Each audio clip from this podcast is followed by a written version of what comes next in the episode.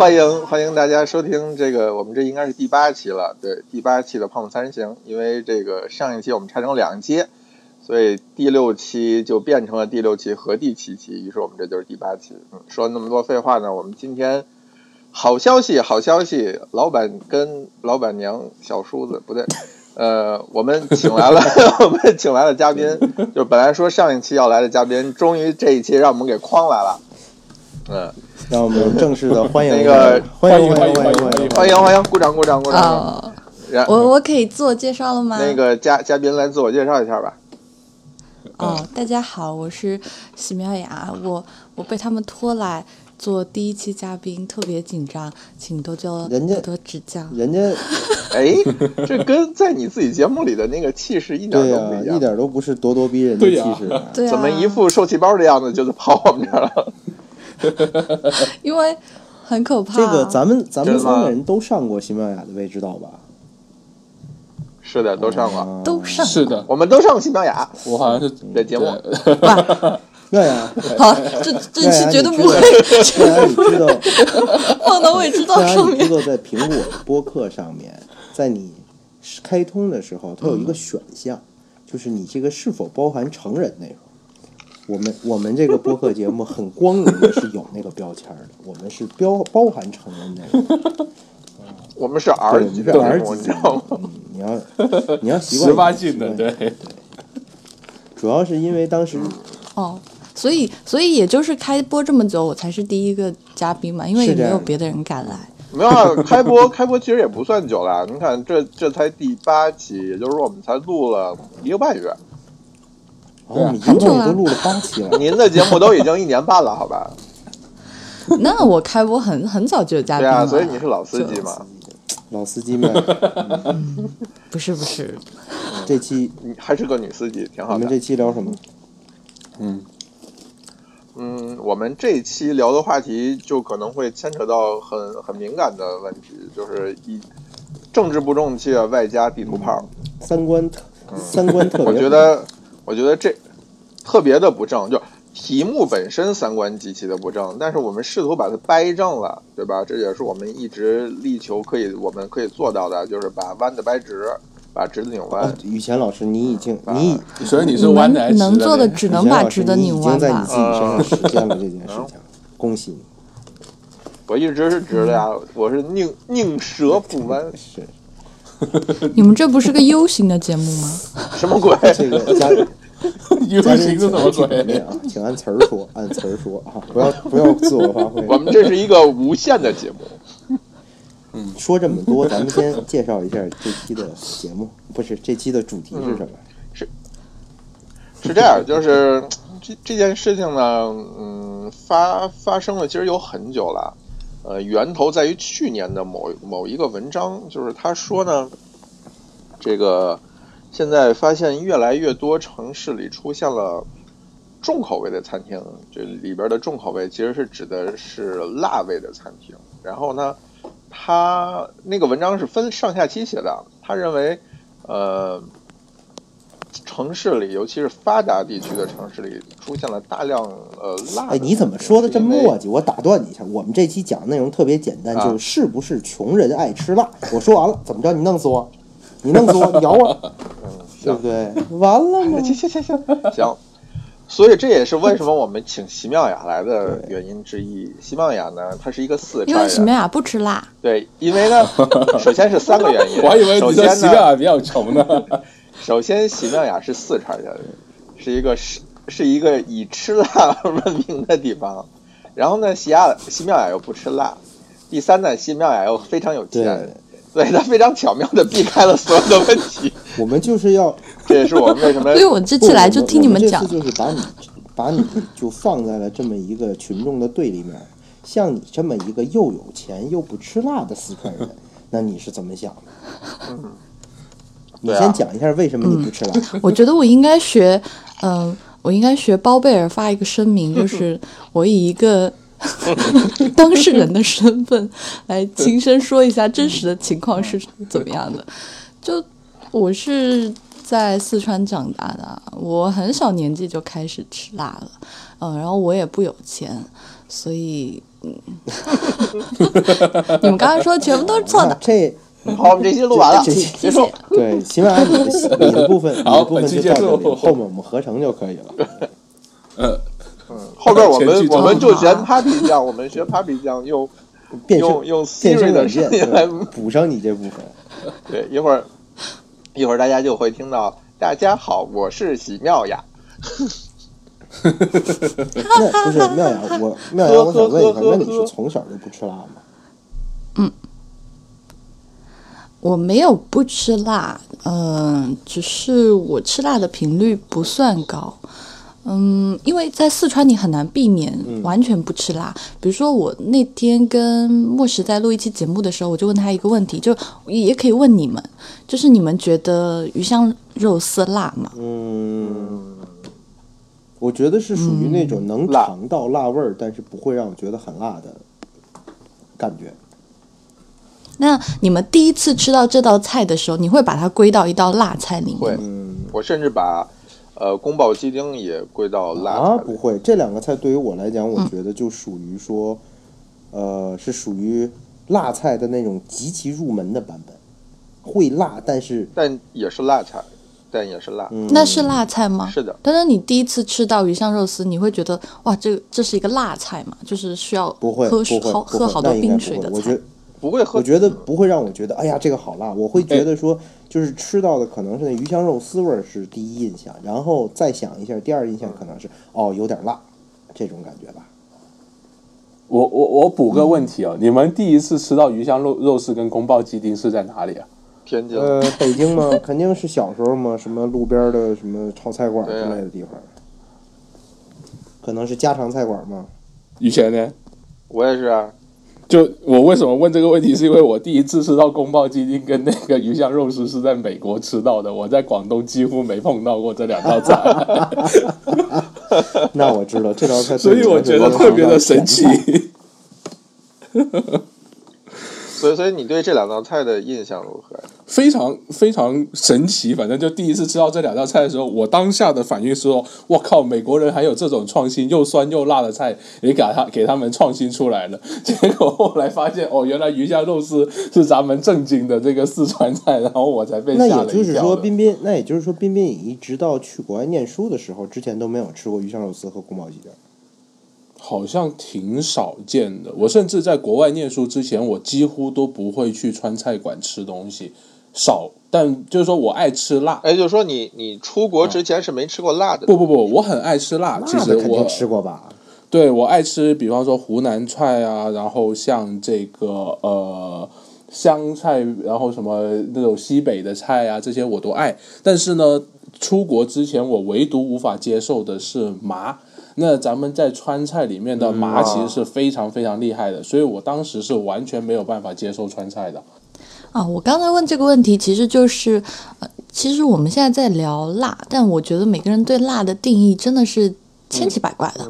就比如说在，如果对单对四川人来讲，就是加豆瓣这件事情，我们不会叫它麻辣味，因为四川有很多各种各样的味型嘛，我们会叫它家常味。家常味的意思就好像，呃，江南人做那个三合油、嗯酱油、呃香油，嗯，可就是可豆瓣儿不能算麻辣味吧？就首先豆瓣儿不辣不麻，然后但是它很特别的是它，首先它颜色就是很嗯红的，就是这个红就是辣椒带来的。嗯第二就是它的除了豆，就是除了蚕豆以外，它最重要的那个原材料就是辣椒。嗯所以，呃，比如说你问我小时候吃不吃辣，那我肯定小时候是吃辣的，因为豆瓣里面就有辣椒。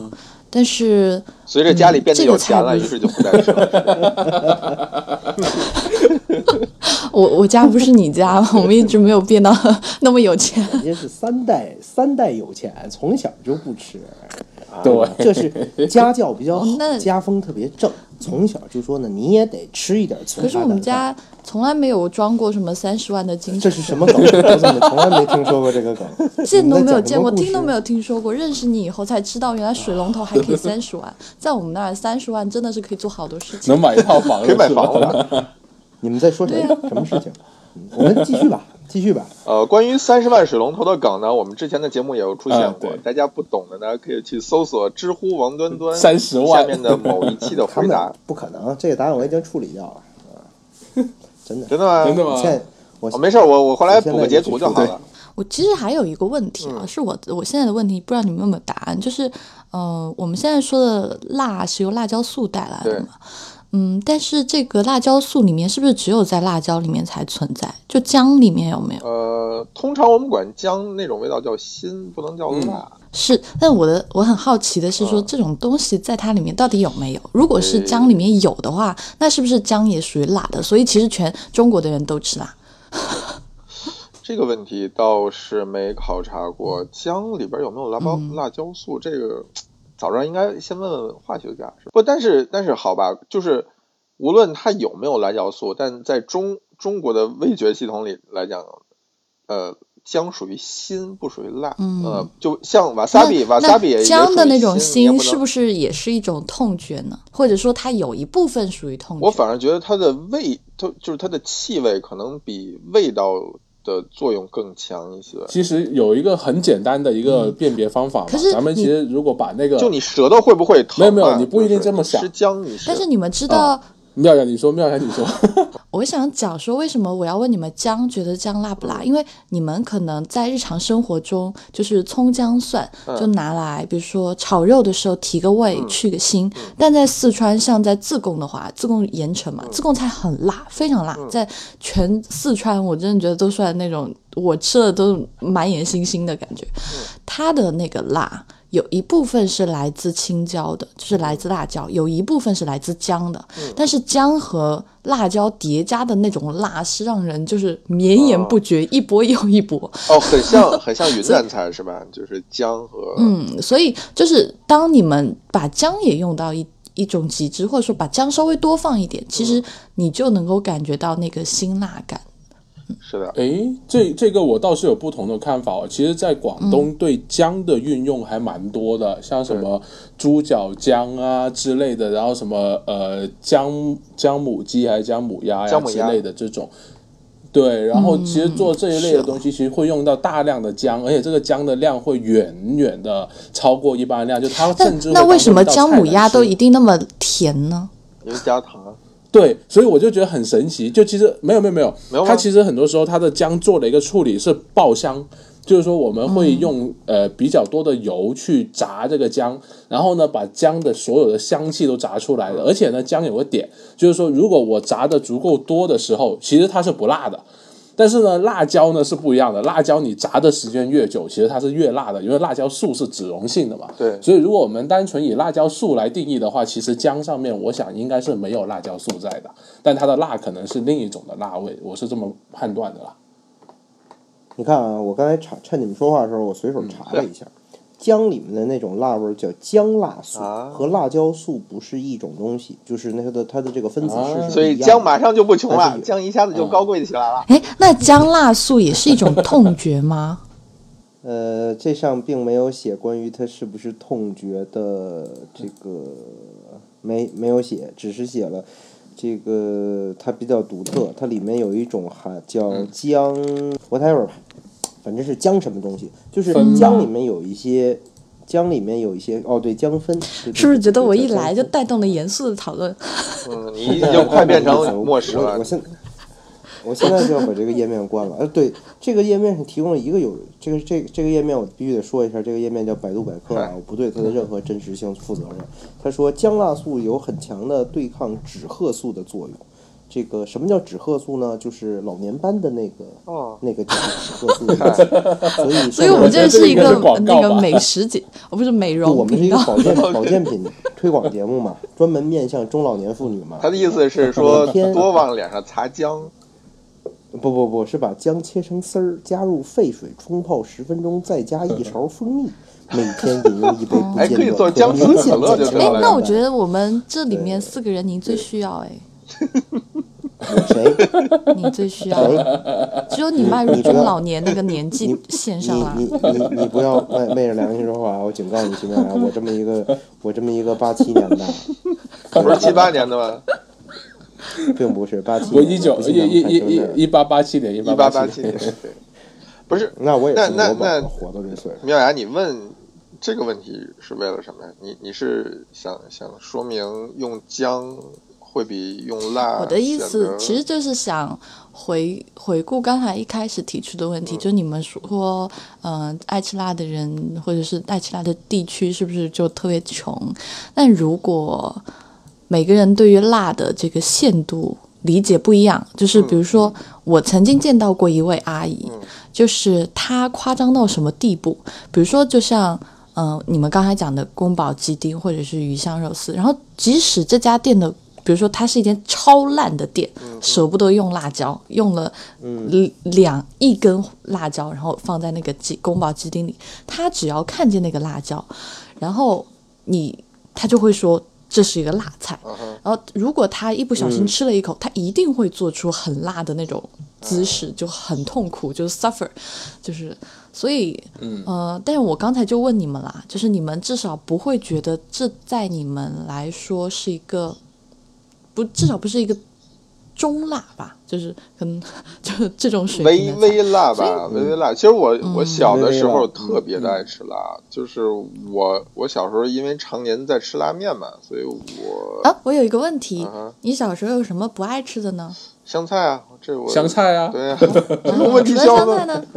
除了香对啊，这个不是问题啊。哦，其其实我小时候不吃东西还挺多的。我小时候不吃西红柿炒鸡蛋，我小时候不吃豆腐，小时候不吃。什么对我小时候不吃什么不吃 不吃西红柿炒鸡蛋？对，因为我 你还是人吗？你听我说，因为我小学食堂做的西红柿炒鸡蛋极其的难吃，那个那个鸡蛋，这就是贵公子的毛病。就就是鸡蛋会炒的像馒头一样硬，你知道吗？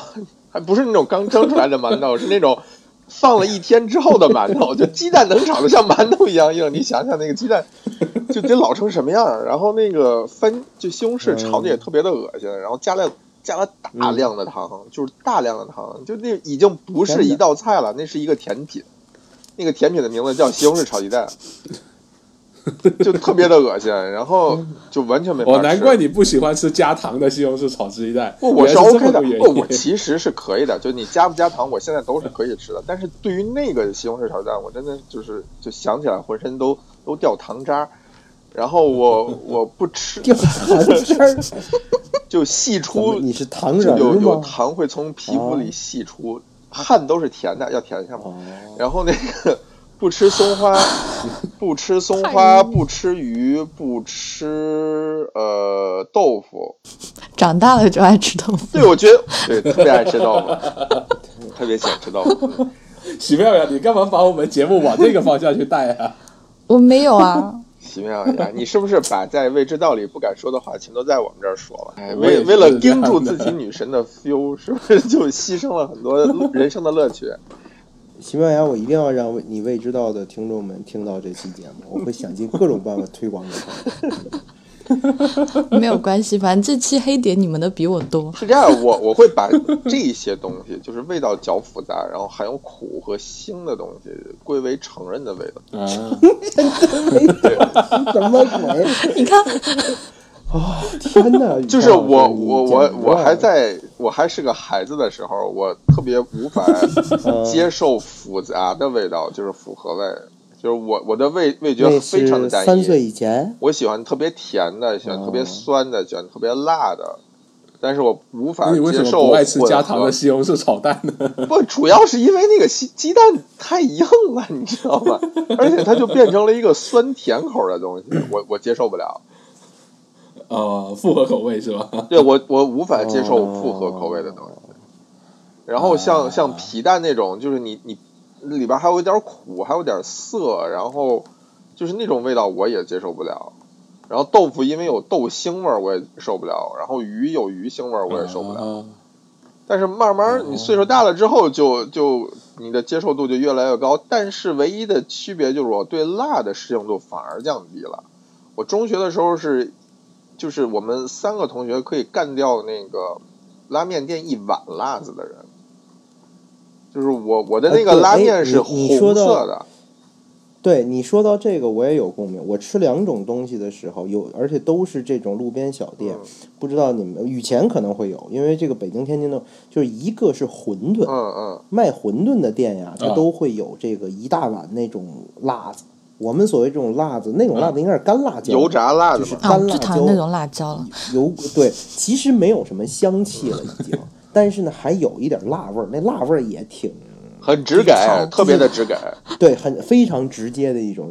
我那个时候也是，那时候就是能铺嘛，就比如说一碗馄饨或者一碗拉面，这吃这两样东西时候，上面是基本上是被红色覆盖的，道，然后还得加上那个半瓶醋。没错，这醋啊，这醋呢，北方反正北京肯定兑水店是这样，就是它它一对必须兑水，一瓶子米醋的那种瓶子，大概得有一半瓶是水，所以呢，你你不搁个半瓶，你都尝不出酸味儿来，恨不得。吃这两个东西时候，我会特别多。这件事情是有因因果关系的，就是因为拉哦面一碗上来以后特别烫，你必须得加点嗯醋呢，让它那个温度下来。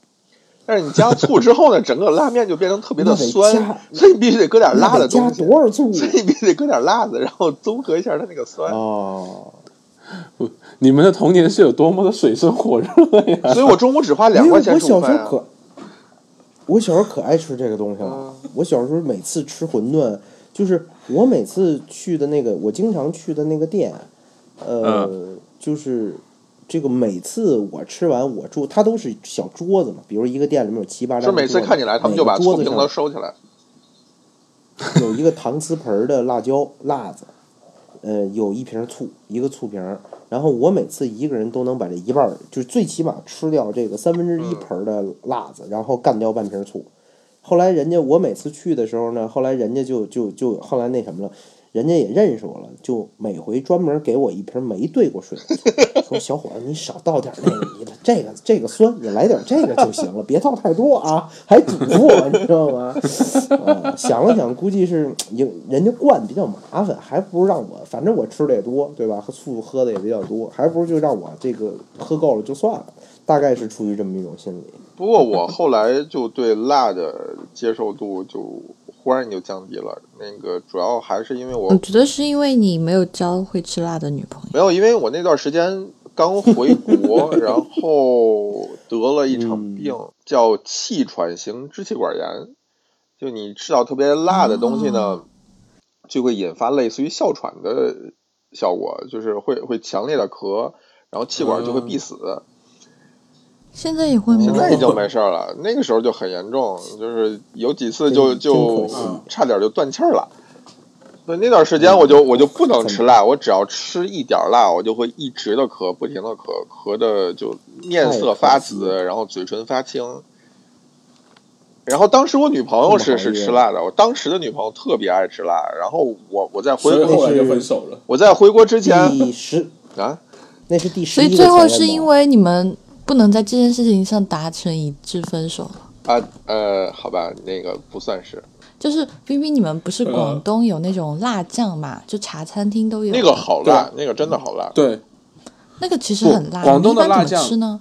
就那个辣酱的话，其实就广东呃一般会有几种带汤的东西嘛，一个是你们叫馄饨，咱们叫云吞嘛，什么鲜虾云吞啊这种，然后还有汤面呐、汤米粉啊这种。那比方说比较经典的这种呃牛腩汤面啊，或者牛杂汤米粉啊、汤河粉这些，其实都会用到这个辣酱。那茶餐厅的辣酱呢，它不仅辣，而且它有个非常关键的点，就是一定要香。那呃，我了解过啊，很多这种做这个辣椒做特别好吃的茶餐厅呢，他们都是自制的，就是说很少是在外面买的。他们呢都会要求厨师啊，一大早就在那个厨房里面呢去自己炸辣椒油。那有很多卖的那个牛杂或者牛腩卖的好的店呢，他们家的辣酱呢都一定是比较好吃的，因为这两个是相辅相成的。就是说，如果没有好的辣酱的话，这家店的这个牛杂或者牛腩的销量一定是不高的。所以呢，这一块来说，我觉得呃，辣椒酱本身也是这些广东茶餐厅的一个灵魂吧。就是，就算对于一些不能吃辣的人来说，他可能滴个几滴的那个辣椒油就能够闻到很浓很浓的香味了。就这一点上来说，我觉得还是挺特别的。嗯我我每次去你们，就每次去茶餐厅，我吃啊这个辣酱的方法跟你们不太一样，我都是把它加到米饭里面，然后就跟那个不是就跟那个端端和雨泉吃拉面很像，然后要一点醋，嗯，自己做醋饭是吗？哦，醋跟米然后饭吗？还可以加一点点酱油。为什么我喜欢这么吃？因为我小时候每次当我们家刚刚做好最最新鲜的辣椒油的时候，嗯，因为那会儿非常的香，就那个真的是满屋生香的辣椒油，然后就会用那个辣椒油淋一点在米饭上，加醋，然后加酱油，还会加一点点猪油。如果你想要有就是那个动物啊油脂的香气，然后拌米饭吃，非常非常的好吃。就是辣椒油不用多，就像你说的好的那个辣椒酱。就是它就很香，对就主要就是那个香气比较浓，所以你小时候就吃这么肥的东西，嗯要长身体啊，那你现在还在长吗？嗯 maybe 还可以长。长哪里嘞？这个话我就不想接了。长头发，我们这个节目呀我，们这个节目，我们这个节，我们这个节目可以是 R 级的，但不是非得是。为什么你们想那么多啊？不能是头发也很需要营养啊。我们这个节目啊，真是是早要完。对 不不不过妙雅说那个吃法其实蛮像广东的一道名菜，就是猪油拌饭的。其实就是说，哦，喜欢喜欢，对，就把那个猪油渣跟那个猪油炼好了之后，把猪油淋到饭上面，然后呢，就上面再浇一点点酱油啊，有些人会加一点点醋，然后会加一点点辣椒油，最后撒上一些切碎的猪油渣，然后呢就拌到一起吃。哇靠！雨前你吃黄瓜的味道好大声哦。你是买了一车黄瓜吗？所以所以广东人的味味觉其实跟四跟四川人还挺相通的呀。对啊，其实我觉得是有蛮多相似之处。虽然说大家的调味方向差的蛮多的，但是在吃到辣椒，就是说，包括我最近对四川菜的了解越来越多嘛，或吃的越来越多，我发现其实四川菜除了辣味这件事情上，在新鲜啊，包括本味上面的追求，其实跟广东菜蛮像的，只是说好像不知道为什么在民间被走偏了而已。我觉得是因为落地，比如说像糟了，我我这样会被骂，就是在一些落地到食材获取比较困难的区域，嗯然后就嗯，而且很多厨师就是可能也就是新东方毕业吧，就慢慢的就扭曲哎了，。你怎么瞧不起新东哎，方毕业的你们不是？四川有一个叫哎，我们川菜厨艺，还是叫什么四川厨艺学院？就是新东方厨艺烹饪学校哦，但是四川有很多那种嗯技校，就是哦它不算就是大学，对呃，但是这些技校，比如说它每一个大一点的城市，像成都、绵阳。内江都会有自己的这种烹饪技巧，那，这些技巧其实都是请四川当地的名厨，就我不知道新东方现在请的什么人，就是而且这些烹饪技巧，嗯，基本上就比如说，如果他请了一个名厨，然后这个名厨，比如说在这个班里面遇到自己特别喜欢的学生，然后这些人可能就真的成为他终身的弟子，真的是有这种关系的。所以我不知道现在经营的情况是怎么样，但是比如说像八十年代、九十年代的时候，其实很多所谓的厨艺界的就是。这种师徒关系都是在这种技校发生的，还有这么个故事，，哦八十年代，八十年代我还没出生呢。八十年代你说一定这个事情小学毕业了，没没没有没有，八十年代你已经光荣的这个入伍了吧？嗯哎，我其实刚才讲，其实我我我会有这种感觉，我觉得好像很多时候酸和辣是一种很搭配酸辣的汤是吗？嗯，对，就是很多菜里面，很多做法里面都会把酸和辣一起。你看日本人，大家都说日本人不爱吃辣，但是其实酸辣汤横扫日本啊。这个拉面里面的酸辣汤面，就是简直火的不要不要的。对，我觉得他们，我觉得日本人吃辣的时候特别的，比如说你看那个爱吃拉面的小泉同学，里面那个蒙古拉面，就是我觉得他们吃辣特别特别像一种不，追我觉得他求快感对于吃辣。是一种类似于追求异域风情的感觉，就是他我我我就是仿佛，在吃着。呃，我吃嗯我在吃一些其他文明的料理的一种体验。但但确实总体上来说，日本原生的日本料理，传统日本料理里面直接使用辣椒的还是他们就没有辣椒还是没有什么时候有过辣椒？不产嘛？对啊啊，日本只有山葵，嗯，所以吃辣这件事情怎么就会变成呃穷人的味道了？因为我知道，就我刚才说的呀，因为嗯，很多做辣菜的厨师新东方毕业，所以呢，就厨艺你不够。这个，哎呀，你这我看出来了，西班牙，你这是你你肯定是觉得我们这个节目越来越受欢迎，威胁到了你。是是是是，然后从一开始就特别有这个紧搞垮我迫感，就觉得 怎么办？我对你位置你就想搞都要完。这一期这一期要是播出了以后，俞敏洪老师不得拿着砍刀出发出江湖追杀令，把我们仨 悬赏我们仨人啊！我就觉得，就是变成穷人的食物，很关键的一点，就是因为嗯，很多辣的菜突然就呃落地到，因为其实现在你说在中国哪里有人不爱吃辣的？就我真的是觉得。北京可能已经都可以五五分了，就是可能很老派的嗯，北京人可能不吃辣。现在我遇到的北京人都是吃辣比我还厉害，而且都是极追求那种变态效果。没有啊，就就很很就是很老派的江浙一带的人，我记得好像没有什么人是爱吃辣。嗯，我觉得尤其是上海人，有啊，老派的可是上海人的口味也很奇怪啊，就是老派上海人的口味也很奇怪。我靠，席妙雅，咱们这节目这地图炮开的太厉害了吧？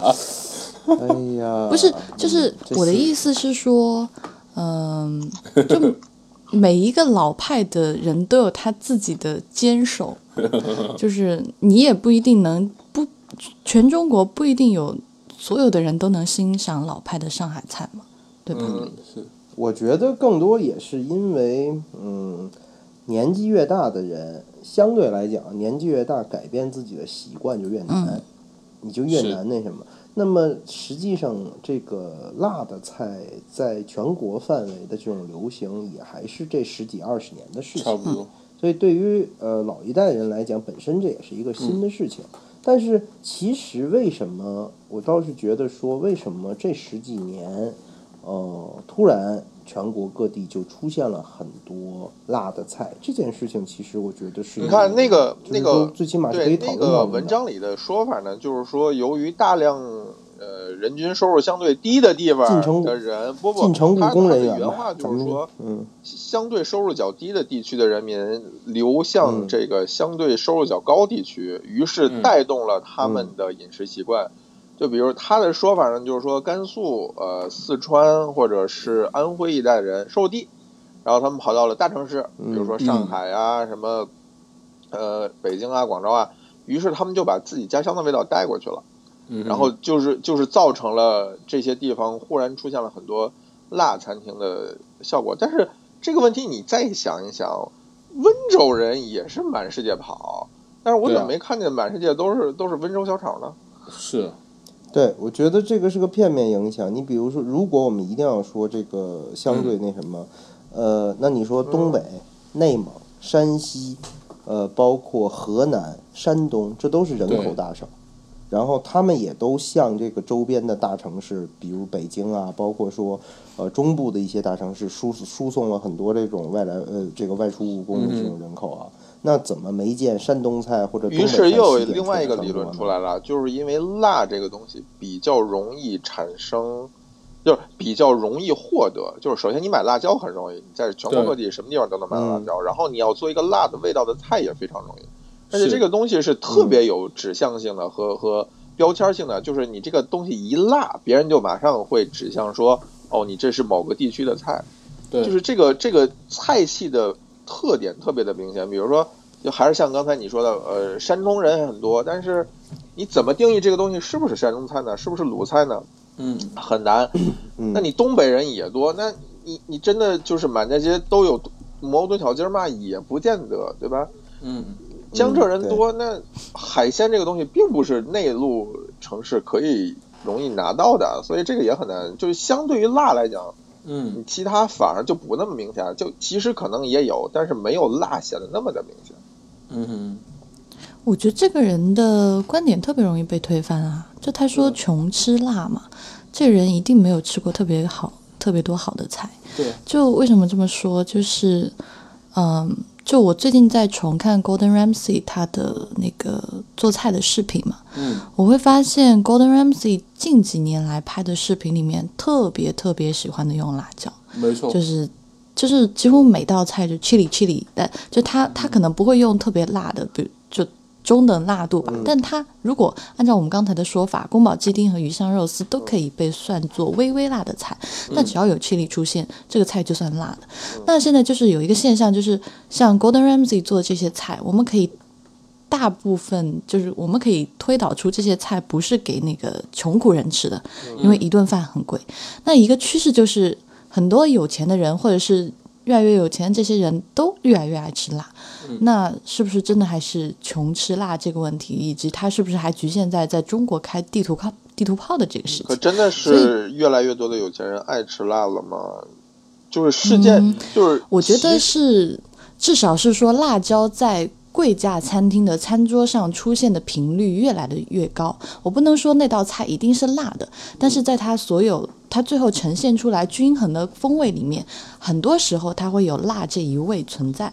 嗯你就回顾一下你去年吃的那些餐厅吧，然后你嗯我记得很清楚啊，当时我在这个呃香港就是去吃那个呃 Vicky Lo 吧，就是那个香港女厨师的菜。当时我吃到她的一个印象最最深刻的和牛，就是她的主菜，就啊。呃当时她的那个和牛呈现的方式是用的虎皮青椒搭着和牛一起上来的，非常的明显。它的虎皮青椒，因为它在它本身就烤过嘛，就有那个烟熏味，然后拿罩子罩过，你们都知道那个烟熏味就聚集，所以它在端上来的时候就先闻到那个烟熏的气味，然后你会再吃到那个，他会建议你用那个青椒去配牛肉来吃，呃，这是我当时印象最深刻的。嗯，后来我在我记得我去新加坡的时候，嗯，去吃新加坡今年算是这个 Asian Top Fifty 吧的一个餐厅，里面有好几道菜也都是辣的，而且那个辣也还挺明显的，所以我并不觉得说，嗯，就是好的餐厅现在就是几乎都还在特别特别谨慎，特别特别嗯。小范围的使用辣椒，而且而且我觉得辣这个辣椒素它本身，嗯，到底到什么样的程度才会让你个人觉得它已经到你不能忍耐？我一直觉得这是一个变量，就是每个人都不一样的。我觉得辣椒，我们现在不讨论辣椒素，讨论辣椒的话，辣椒它越来越出现，并不是因为单单的因为它那个辣椒素带给你舌头上的快感，或者是痛感，而是因为辣椒本身它有非常多的风味可以去使用，可以去变化到菜里面。这是我认为辣椒越来越多人去接受它这个风味，就是我愿意说辣椒它本身带有很多的风味，但是这个辣椒素，这个就就看你自己能接受到多少程度了。可问题，呃，就像你说的，辣椒素的刺激性很强，所以它嗯就是虽然它变化很多，但是你也不能否认它会掩盖掉食材很多食材本身就原本就不是很强烈的味道。我觉得是这样的，就是所有的东西，所有的调味都是物极必反。就是之前林科在讲一个事情，就是说，嗯、什么样的菜是好的调味？他说这个调味是要均衡的。就好像我为什么说老式的上海菜，或者包括老式的沿长江一带的这些菜，并不是所有的人都喜欢。很重要的一个原因就是，当你在上海菜里面酱油加的过多的时候，浓油赤酱，糖加的过多的时候，它是不是也掩饰了这个食材本身的味道？是呀，其实所有的东西是一样的，就是如果辣椒素过多的话，它一定会掩盖掉食材本身的味道。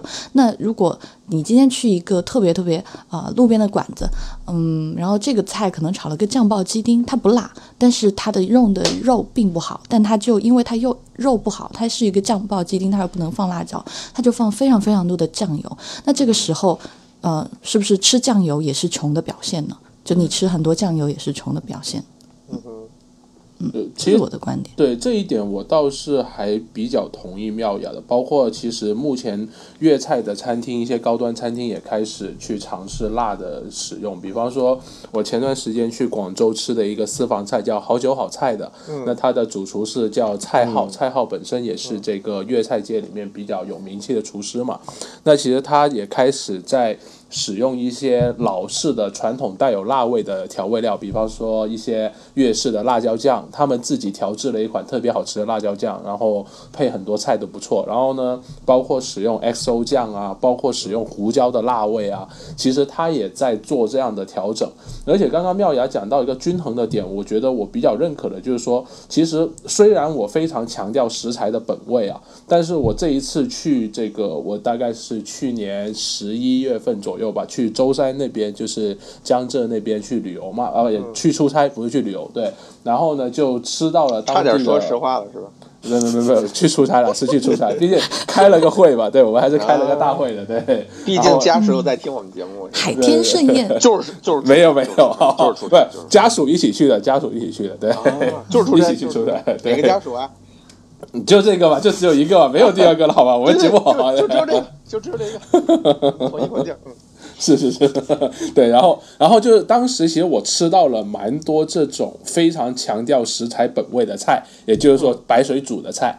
那这里其实给我带来的一个感受就是说呢，虽然食材我能吃出来都挺不错的，蛮新鲜的，或者说可能有一点点瑕疵，但真的白水煮确实不是特别好吃。或者说，确实没有我想象中的那么好吃。就是说，其实广东在对这些海鲜的处理上面，它也会通过加入锅气啊，或者说加入一些别的调味，然后去增加它的鲜味的一个丰厚度。就它也不是一味的追求单一的味道的。所以，包括说现在高端餐厅用辣味，我觉得他们的辣味其实是在追求一个复合的味道。而我觉得以前你说的这个。呃，穷吃辣的这种辣，它的辣其实已经变成一种单一的辣了。就是说，你除了麻跟辣之外，对，就就就就没有别的东西了，只有麻跟辣，其他味道都不都不存在了。那这种东西，我觉得是可能，呃，不光是穷吃辣，其实可能是穷吃重味道，可能会是比较像现在的一个主流态势。呃，吃这个事情。是应该更还原食材本身的味道呢，还是说要经过人工的干预之后才会显得更好呢？怎么说呢？就当我吃到了强烈的这个食材的本味的时候，我发现并不是所有的食材的本来的味道都是那么的诱人的。可是，可是日本料理就很讲究食材本身的味道，不是吗？对，但是我觉得日本料理这一块，其实我觉得可以听端端的意见了。就是说，这种这种呃，我们叫做俗称的比较好的吞拿鱼，跟俗称的不好的吞拿鱼的这种体验，对吧，端端？呃，我觉得，我觉得是说，是这样了。就是说，肯定是食材本味，但是食材本味和白水煮这个肯定还是有区别了。呃，这个调味儿的。调味儿的难处，或者说调味的高明之处，就是在于说，体现在日本料理上，他们肯定就比较强调的是说，呃，是不能高于食物的本味，但是你又要能够起到这个呃提高味道的效果。那我觉得比较高明的应该是说，你知道你你知道他用了什么调味，或者说你大概知道它调过味，但是你无法吃出来这个调味。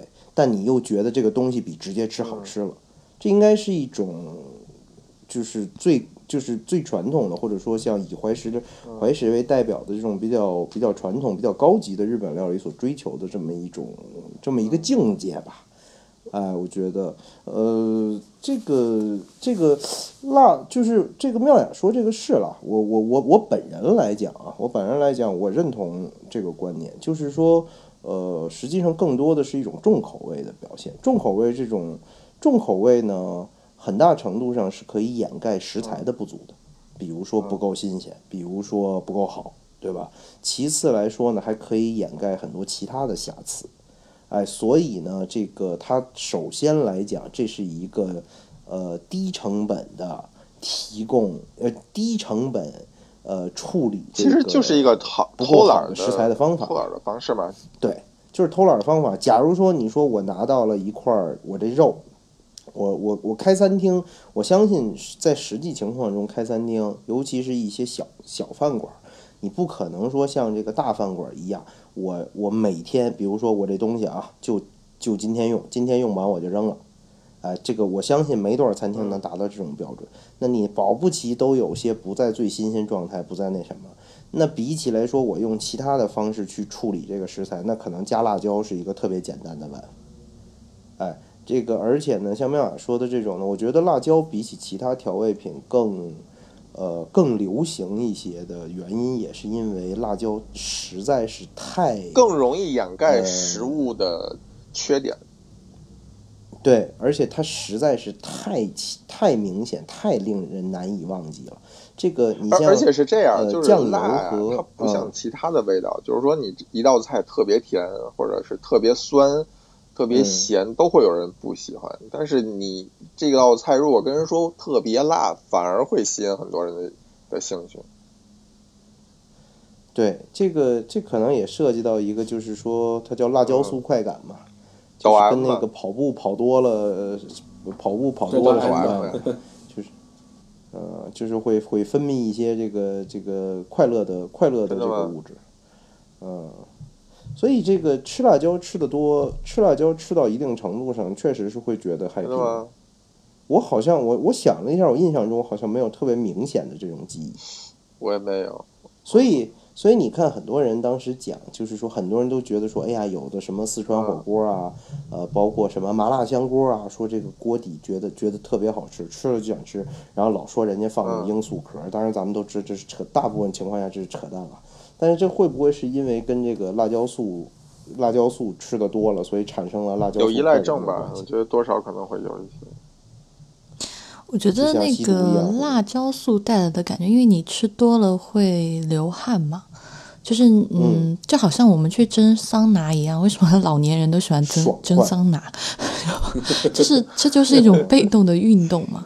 就你在这一天坐办公室吹空调动运，动好像格外的有感兴趣究是吧？，对。对啊，怎么样兴趣？嗯 可是我还有比你运动又们多瘦啊！想减肥是吧？咱就不能主动运动一下吗？没有，于谦你要这么想，能上咱们胖胖三人行的，对吧？一般也 对，咱们胖胖三人行里面倒是有一个人天天号称自己老骑车上下班，主动运动，但是也没我没有见效果。天天啊，我整个冬天都没有骑啊。哦，呃 是是是 最近才开始骑的，是这样的。对对，最近才开始骑的，最近又停了嘛，因为北京空气比较糟糕。那你就不用骑了吧？哦那我觉基本上得。就是每年大概有一百五十天是空气所以我买了一个再扣掉防毒面具嘛，嗯还没到嘛，对吧？呃哦，到了以后到了以后就可以骑车了呀。戴着防毒面具骑单车是吧？对呀，原原来是这样。这个妙雅，你你你周围你这个你你肯定四川的朋友比较多。那四川你吃辣的朋友们有没有这个很典型的这么一种说觉得无辣不，咱们讲叫无辣不欢吧，这么一种感觉吗？嗯，我觉得辣椒是会让人，我不知道上用“上瘾”这个词正不正确，但我觉得你对辣的感知，因为是可以不断的练的，就是对，嗯。痛觉嘛，承受力是可以可以不断的，就好像一般人，嗯，我不知道是不是多吃咸就会越吃越咸，但是吃辣椒这个东西，嗯，就是真的是你吃多了以后，比如说我吃。家常的那些拿豆瓣调味的菜，不会觉得它是辣菜，但是可能对于那种一辈子可能就吃一两次、吃过一两次辣椒的人说，来对他们来讲吃这个就已经很辣了，就是人生体验的巅峰了。哎，嗯，所以可能在我四川的朋友里面，他们真的是因为平常比较多的菜都是辣的，所以他们会对辣的需求比我要强烈一些。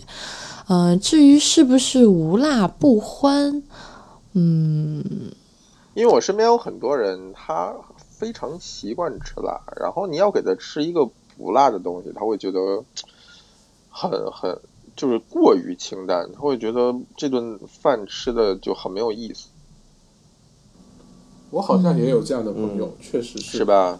嗯，就是你你即使是给了一个很 正常的东西，他也会觉得哦，为什么味道这么寡淡？他一定要再来两勺老干妈拌一下，他会觉得哦，这个这个味道就对了。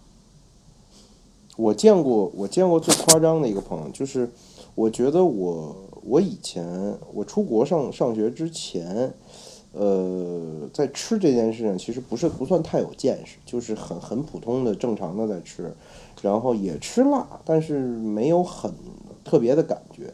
直到说我上学的时候遇上一个云南的同学，这个当时是刷新了，他是每顿饭都要有辣椒，而且呢，如果说今天懒得做饭。也懒得去买菜，他自己是做饭的，哎，一个男孩儿，然后说这个如果今天懒得买菜了，哎，冰箱里也没东西了，哎，就把辣椒酱拿出来，或者剁椒的那种，嗯呃，这个剁剁椒拿出来炒个饭，嗯，就吃了。我觉得然后这件事情是这样的，就我刚才一直在想为什么，因为我身边确实，如果我在四川的时候，比如说像我爸妈这样的人，他们可能你让他们嗯一天不吃辣可以，但可能到第三天的时候，一定会问你。有没有辣椒酱？就可能不到第三天，第二天就会问你。我当我刚刚也在想，为什么会有这件事情？我觉得这件事情可能因为就好像像豆瓣这样，就比如说我爸妈要辣，他们可能不是真的一定要老干妈拌饭，但他们至少觉得这个桌上应该有一个鱼香肉丝这种程度的菜出现吧，就是他们至少有这个特别最小化需求。那我突然就在想说，除了辣，还有什么东西可能那个地方的人离开了也会想念？我突然就想说，如果让东南亚的人，你让他三天不吃鱼露，他会不会也很痛苦？然后你让比如说山西如果很爱吃醋的那些家庭，两天不吃醋，他会不会也要叫着？如果你如果韩国的辣白菜不是辣的，就只是它是一个腌酸菜，假如他会不会三天不吃也觉得痛苦？所以我觉得，如果一种菜或者一种风味在一个人的记忆里面，或者在他日常料理里面出现频率实在是太高了，那他一定会想念的。嗯，这个就比方说东西就叫做饮食习惯呀。对对对，其实就像我，比方说你如果一一个礼拜不给我吃酱油的话，我应该会挺痛苦的，对。对啊，我刚才也想问，其实我刚才是在想盐，就只是我们可能觉得辣是很后来才进入我们饮食系统的东西，那盐可能太早了，大家都忘记。但其实你们刚刚有没有想过，就是如果有一天我们不吃盐了，就这个你们刚刚说吃食物的本味嘛，水煮一煮你就煮啊，就给你最好的食材，每天水煮一煮，你受得了吗？就 不是有句话号称是盐是百味之王嘛？没有盐的话，什么都不用谈了吗。嗯，是，就是我觉得是类似的吧。嗯，就是确实是频率太高了。像四川，你想所有的菜啊、炒个菜要用豆瓣，嗯，凉拌一个菜要用辣椒油，吃个面也要辣椒油，所以每个人都在 repeat 这种习惯的时候，你就很难离开说，就是。三天不见他，就是 如果你很爱一个人，你三天不见他就不一样了。哦，那你你是可以几天不吃辣的吗？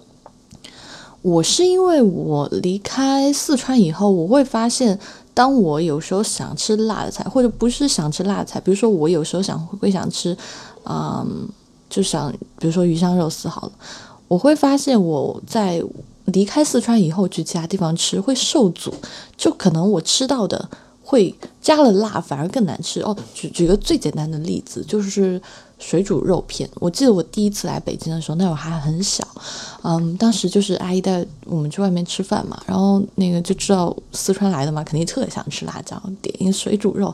然后当时那个饭馆也是那种，可能那会儿早年的北京也不太知道水煮肉，但他们肯定知道这道菜，但做法是跟至少跟现在的北京都有很大的差别，就真的是用酱油的水煮了肉。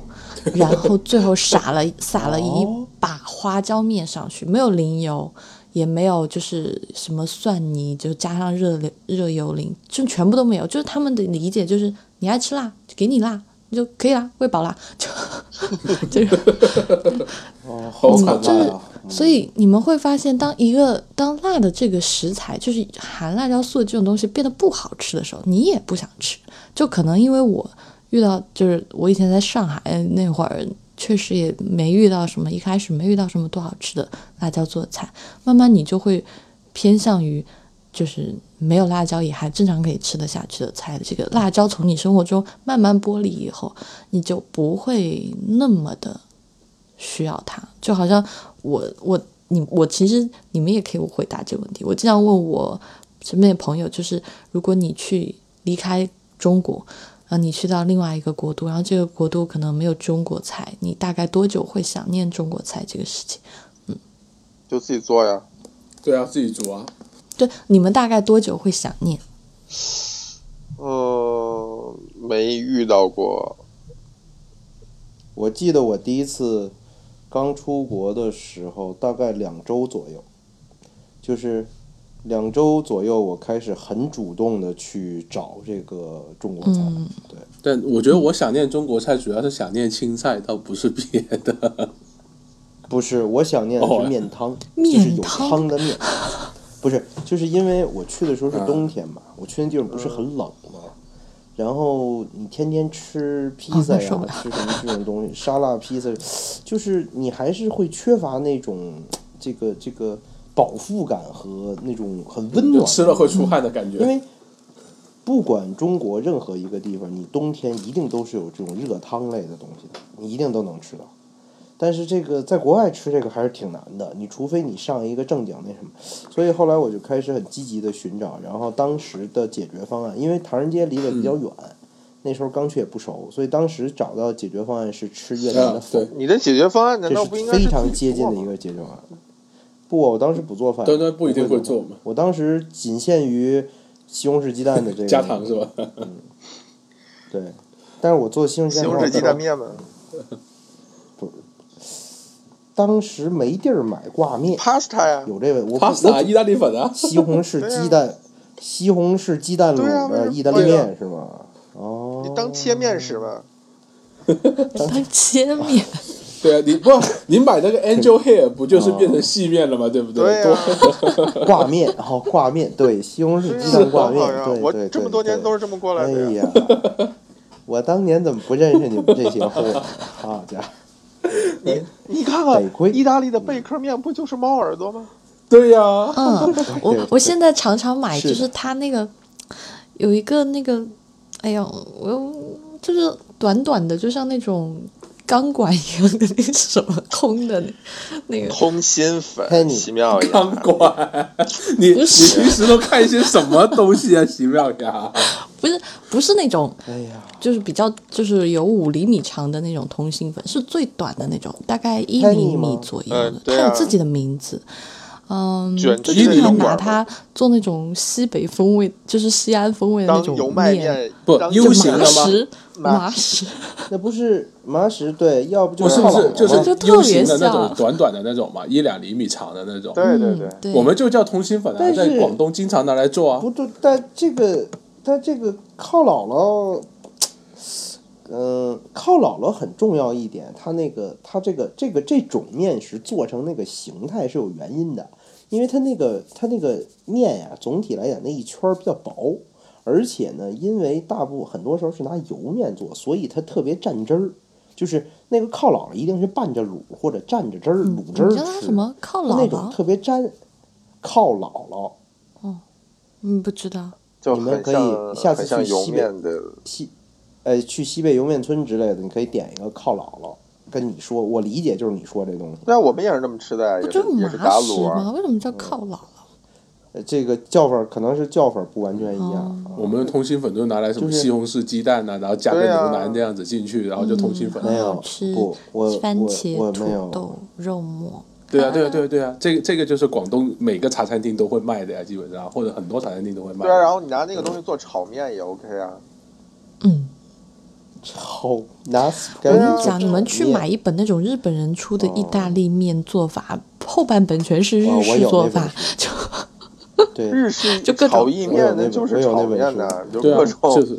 对对，什么小香肠炒面呐，对啊，对啊，对啊，放番茄酱啊，对吧？对还有特别中国的什么葱油意面，我楼下我楼下就有四九九两大沿儿的披萨披萨，我为什么要你不是想吃自己做呢？中餐吗？对呀，有否啊哦，否有还是挺像好吃。否多像那哦个湖南粉儿啊，而且本来也是广西对米粉广西啊、湖南就是这些不辣嘛对米粉嘛，而且调味它的熬牛骨汤否可以法辣的味道都很接近，否。人家里边人家里椒边还有辣呀这个柠檬，还还省得你放醋了是吧？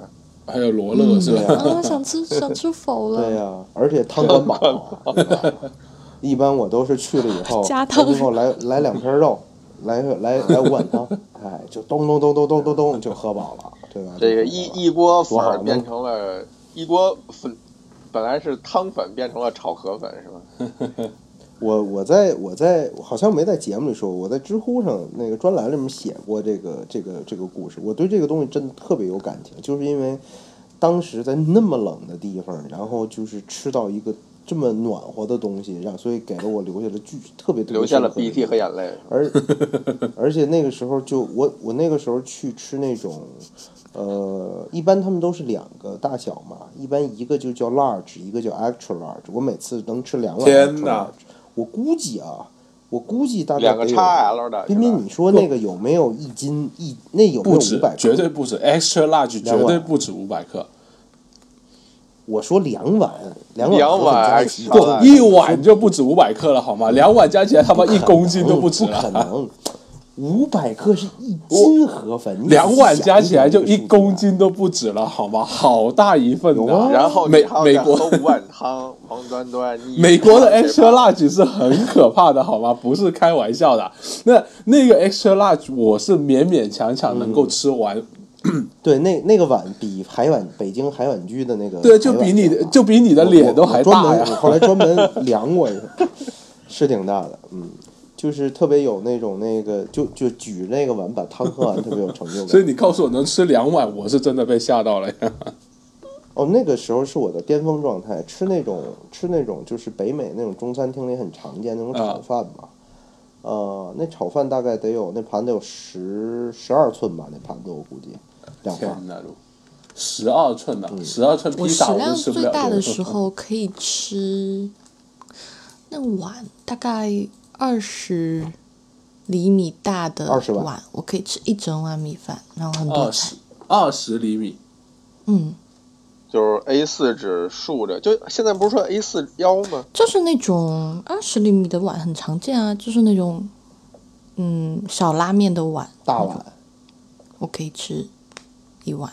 哦，那也就是我一早饭20厘的米但还有很多菜啊，就不是菜不对，我也觉得妙妙妙雅，你的食量不算不算大，好，特别想获得这我我那个认可。个我我那我那个我那个时候是比较那什么，所以我我后来也是，而且其实呃，其实那个否里面的辣椒用的也挺嗯好，，小米辣呀。就是，那种用一点点用一点小米椒的那个，而且他用的是鲜辣椒，嗯，对。我我还是挺喜欢它那个味道的。要是没有香菜就更好了。哦，我现在好想出我也想吃否，我好想吃否啊！深圳几乎没有什么好吃的否，这个我挺国内都没有，不太多。北京可能有一两家能吃的。嗯，这北家北京那家还不错。对我有我在另外一个一家曾经吃到过一次，但是再去两次都不太好。嗯，深圳也差不多。我去了一家，但是它的辣椒用的不太好。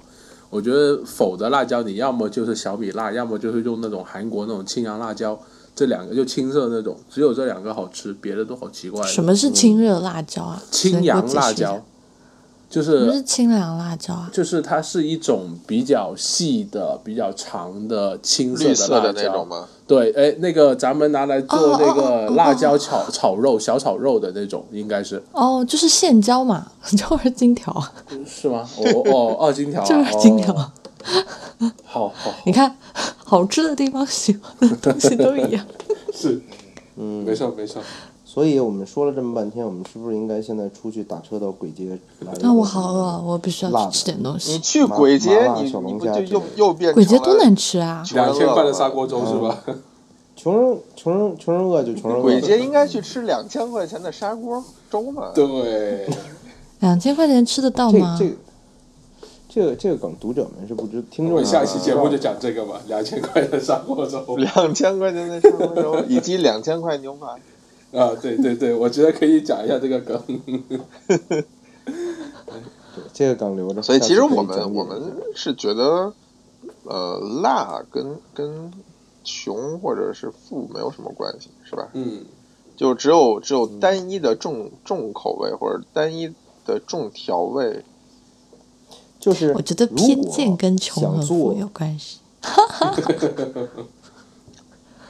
你看，你总是你最终还是要地图不是炮一下，你知道吗？我的意思是说，不能有偏见，就是嗯。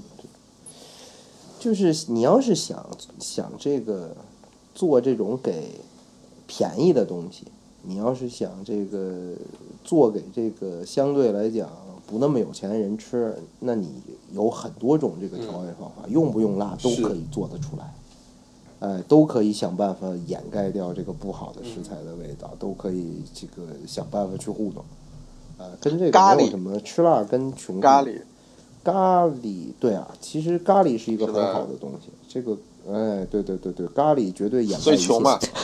你看印度多穷啊！对，日本的？你怎么解释？日本咖喱为什么日本人也很爱吃咖喱？日本咖喱就很清淡嘛。也不算清淡。哎我我真的想说一句话哦，就是大家的，就是可能普通人的印象，真的觉得日本人吃的很清淡，但我真的想说，日本人吃的一点都不清淡。而且我觉得现现在的就是这几十年更不清淡，就是越来越重点。就是你看那个寿喜锅的糖酱油哦，对，那个浓到什么程度啊？就是对他们是糖酱油完全无法接受真的是现在大阪那些人爱吃甜是甜到什么程度，吓死你！哎，对，哎，对我其实觉得挺奇怪。按说日本日本的饮食应该糖的摄入是极高的，米饭摄入高吧？首先，大米的摄入他们居然量绝对是不胖哦非常高的，这个很。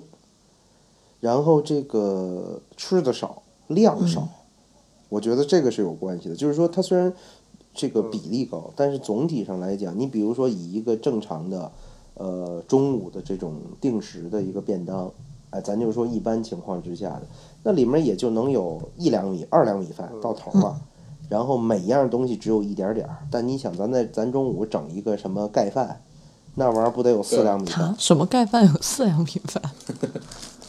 很多盖饭盖浇饭都有不够四两米饭来凑，知道吧？对，对，一般都是饭管够。经常还有什么王王端端吃的盖饭跟你吃的盖饭是不一样的。然后你像比如说妙雅你说那寿喜锅，确实他们放很多糖和酱油，问题就三片肉啊。是，但是我我我觉得就是他们吃那么重口味不胖，可能有很多方面的原因。但是我只是想讲，就是日本人真的口味还挺重的，只是他的面相可能是不是在往特别辣的那个方向，他对外肯定会宣传的是健康的一面，比如说我们吃嗯生鱼啊，我们我们没有，他们确实吃对啊就生鱼嗯是啊，就是你你推广自己的饮食文化，肯定要要打上一个一个标签嘛。那他肯定是你总不能说我们特别爱对呀吃汉堡吧，你有啊几个像美国人我那么嘛不要脸，总不能日本人跟别人说我们最喜欢美乃滋啦，美乃滋万岁。对 对对对，美乃滋简直是一个在日本发扬被发扬无无比发扬光大的。看银魂还看不出来吗？那美乃滋级的，啊，对，妙雅说的真是，我对大阪人、关西人好像更爱吃哦，甜。简直夸张！哎你们记得那个嗯，就是那个《Zootopia》里面那个肥豹不是喜欢吃甜甜圈嘛？我看到那个第一幕就想到，我在大阪的时候，所有的便利店有一个大柜子，全部是满满一柜的那个甜甜圈，就是像 Seven Eleven 这种随处可见哎，的便利店。你们可以想象说，关西的人或者说大阪人是甜到什么程度？你去任何一家咖啡店，那家咖啡店不卖甜甜圈就会倒，就 就几乎就真的我就没有见过不卖甜甜圈的，那便利店不卖甜甜圈估计都要倒，所以真的还挺夸张。不，但是你看啊，之前我看过一个一个说法，叫做这个叫什么？有钱人只吃穷人吃不起的东西。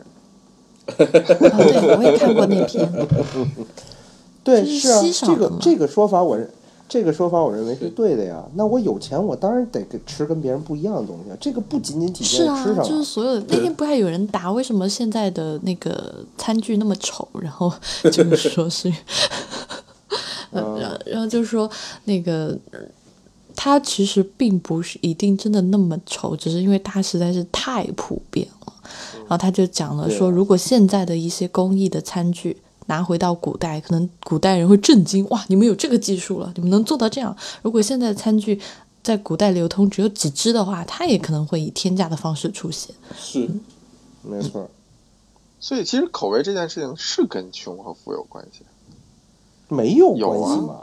你怎么推出有关系？就是，你就这么想吧，呃，我觉得这个概念是一一些企图脱离人民群众的一些人想出来的，就是说我怎么才能脱离人民群众呢？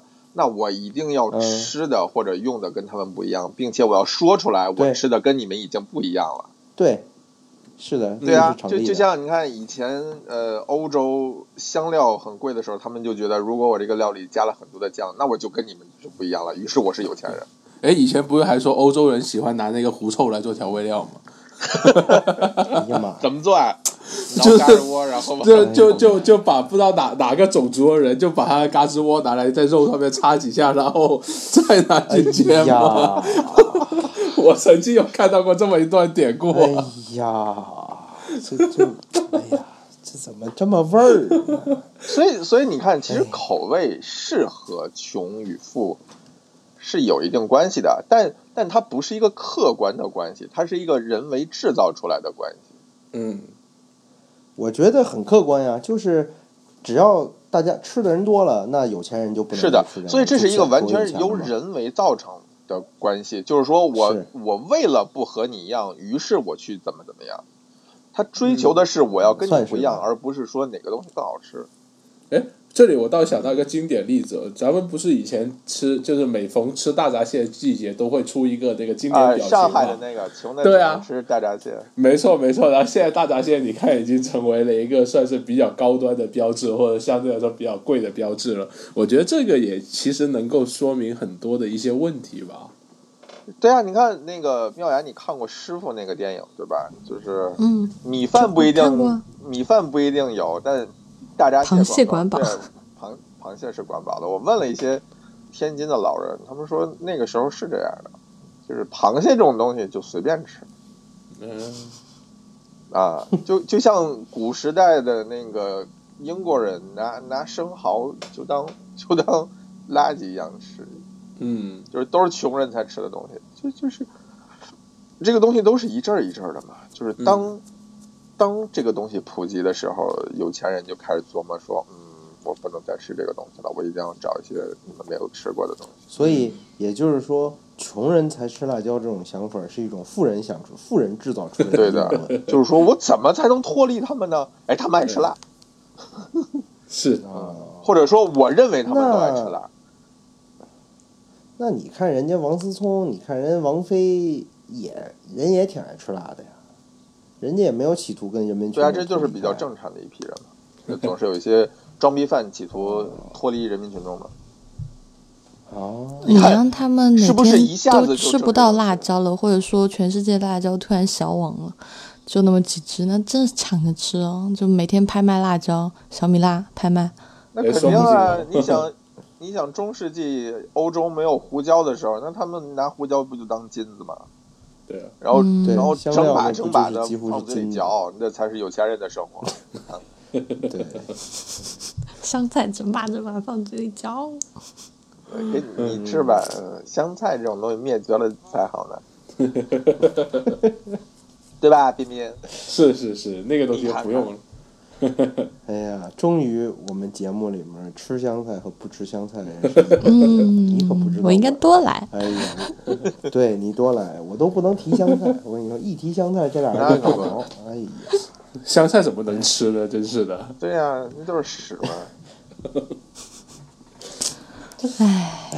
真粗俗这个世界，他们永远体现体会到的美好是残缺的。并不会啊，对你不吃屎，我觉得也你觉得人生是残缺的吗？说得好，哎呀录不下去了，录不下去了。有一种有一种录不下去行吧，今。天就到这儿吧。让让我们再一次欢欢迎白富美不爱吃辣的欢送爱吃辣的穷苦地方来的喜然后，爱从爱吃辣的穷地方来的白富美席妙雅。那放到大城市还是穷苦地方的孩子啊？不就是放到哪都还是穷人家白富美的孩子。啊？就是不是好吧，白啊？富就是总行了吧？至少你承认白富这两条吧。就不美是吧？我承认白，我我承认白。承认白。好吧，谢谢谢谢妙雅，啊不谢谢妙雅，妙雅妙雅得多来。以后你你下一期来，咱们就可以讨论香菜的话题。嗯，一定要叫上我。你放心，我我可以在你们节目里面话题是不会说不被剪。掉吗？对就不会被剪出来的，我觉得。对啊、你你如果真的胆敢录一期香菜的话题，那这那一期节目估计只有掐头去尾了。欢迎大家收听就是全这一期的胖胖三人行，谢谢大家的收听，再见。可是我我最近真的要，我最近每次见到雨晴都会黑他，就他真的喝过香菜啤酒啊，呵呵，对啊，就有吗我？觉得也得让你们的听众知道这件事情，就是知人知面不知心。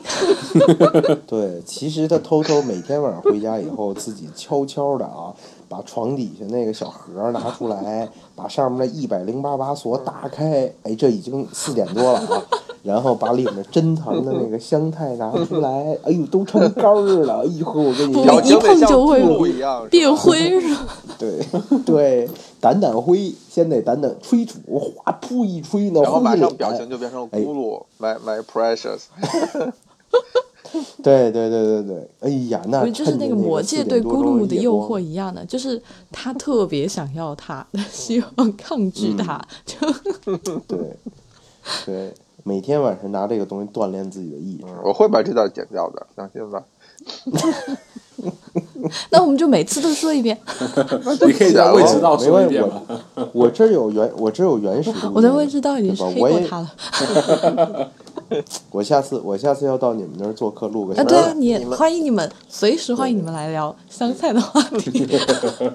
我我随时香都可以去菜有什么好聊的吗这个话题这？个对啊，我也不知道香菜有什么好聊啊。对啊、很好聊啊！这个世界上离了香菜不成菜的菜，那简直太多了。怎么可能呢？就没有了香菜，这个世界上的料理才叫完美。哦，北被香菜污染的有菜一半儿那么多，你们竟然都吃得下？北方地区有一半的早餐没了香菜就没法吃全世界这么多的菜，有了香菜就没法吃了。作为一个资深天津的本土人，天津的传统早点之一的嘎巴菜，我每次都是要嗯不放香菜才能吃得下的。人生都不这样的人，连嘎巴菜你没都吃不放是他说他是资深的天津人，他连天津话都不会说，谁信他呀？对呀、那你说句说两句天津话四，川话，我听说。一下子我又没说我是资深的四川人，你说了呀，我从小出生在四川，长在四川。我们家说，四川话 我们家说泰国话。我觉得如果他愿意，我觉得如果他愿意说一句天津话，你还是可对以说一句你说我就说你说你在节，目你先说呀。我不，我又不笨。你看看，来啊，你们俩这样啊，你们俩你们俩念一段话啊。榴莲对牛奶对对，今天行吗？对。你说我叫席妙雅，我爱喝榴莲牛奶。拿四川话说一遍。可是应该应该雨前先说这句啊，嗯我不介意他说我的名字。我为什么要叫西妙雅？那，哎呀，行吧行吧行吧，今今天天就到就这吧。那真个无真无聊。下期，对我们下期也约了一个女嘉宾。嗯，啊？我怎么不知你道？看看你都不注意这个群里的聊天记录，对啊，那个是约了一个女嘉宾啊。哦，就是我们下下期哦又、又约了一个也无法顺利好念出榴莲榴榴莲牛奶的女嘉宾。哎，又费的劲了。面包少女三三呢？对啊，啊，三三聊什么呀？聊甜品跟面包啊。哦，我们终于可以吸引一些女性观众了。我们终于可以吸引一些男性观众了，好吧？三三好可爱的，呃，原来是这样，对对对对对，可以吸引一些男性观众过来。对吧？我们我们请我天天我天天就跟着一些无法正确的念榴莲牛奶的人做节目，你这什么这都就像你们这样连普通话甲等都没有过的，这以前根本就不可能做广播我是类节目，天津人啊，好吧？普通话怎么会过家长呢？奇了怪了。你您连一榴莲牛奶都说不利索，舌头还打弯儿呢，我系大鞋头吧你？小兔鸡。